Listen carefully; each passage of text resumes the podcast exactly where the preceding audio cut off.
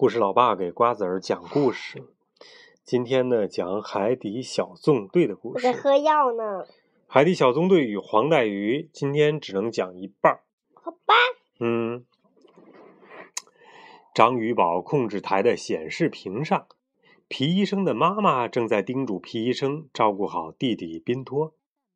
还没等皮医生回复，宾托呢就激动的大叫道。妈妈，我们会玩的很开心的，你放心吧。皮医生打断了宾托，因为他要去执行任务了。妈妈听到他还有任务，就结束了通话。宾托呢，兴奋极了，执行任务，这就像上次你救小海螺一样，你真是一个大英雄。皮医生听了有些害羞，嗯，我也算不上英雄吧，然后啊。都喝了对吗？对，yes。宾托呢，可不理会哥哥的说法，一脸崇拜的说道：“你照顾那些很大而且很可怕的动物的时候，就像一个英雄。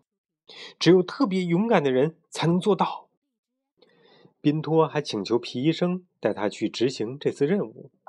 皮医生答应了宾托，但他告诫宾托不要惹麻烦。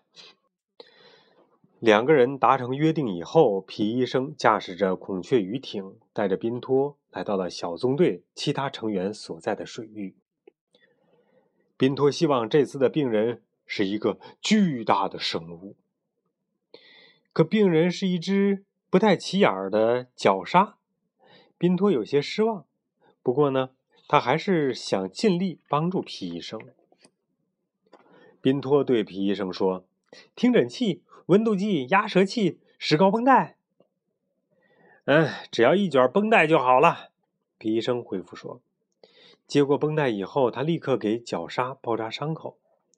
大家都看着他的动作，完全没有注意到不远处有一条奇怪的鱼。”包扎工作完成以后，达西西为宾托、皮医生和绞杀拍了照片留念。皮医生呢？邀请绞杀去章鱼堡休息。巴克队长安排大家分头行动。皮医生和宾托带着绞杀回章鱼堡，其余的人继续探险。绞杀，最后还有一口，快喝了。皮医生他们启程回章鱼堡了。其他的小纵队成员又开始了探险活动。一条灯笼鱼，达西西拿着相机拍照。突然，他身边游过了一条奇怪的大鱼。那是什么？一条蛇吗？还是鳗鱼？达西西追赶着，接连拍照。他不认识这种生物，连忙呼叫了其他队友。巴克队长和呱吉听到达西西的呼叫，一回头都惊呆了。巴克队长大叫说：“嘿，这是什么东西呀？”可是没有人知道答案。啊，伙伴们，那样的尾巴只有一种动物有，那就是可怕的纳开大怪。呱唧又讲起了他知道的深海怪物。它有三只鲸鱼头尾相接那么长，每颗牙齿都有一只海豚那么大。它经常把船撞翻，就只是为了好玩儿。虽然呱唧讲的绘声绘色。可是巴克队长和达西西显然不太相信他的话。巴克队长决定向博学的张教授求助。通过视频，巴克队长将图片传给了张教授。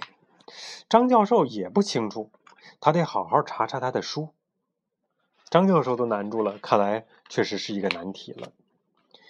这个时候，皮医生和宾托跑来邀请张教授一起打乒乓球，但是张教授现在必须先查阅书籍。搞清楚呱唧口中的怪物到底是什么东西。宾托和皮医生也来帮助他。另外一边，巴克队长他们已经进入更深的海域探险。很可惜，他们并没有什么新的发现。巴克队长继续联系张教授，张教授回答说，还没有什么进展，而且由于巴克队长他们所在的水域太深，信号越来越弱。张教授呢，很难听清楚他们的说话。通话中断以后，张教授和皮医生继续查阅书籍。宾托突然觉察外面有什么东西，他不停的回转身，却什么也没有发现。那个东西像在跟他玩捉迷藏。这次呢，宾托猛地一回头，他发现了什么，马上问道：“嗯，那个怪物是不是很长？它的皮肤是不是银色、亮闪闪的？头上是不是有红色的小尖刺儿？”听到这里，张教授和皮医生都抬起了头，他们被眼前的景象惊呆了。呃，启动章鱼警报！宾托大叫道：“好了，今天的故事就先讲到这里，明天咱们继续讲下面那部分。各就各位，对，好了，睡觉了啊。”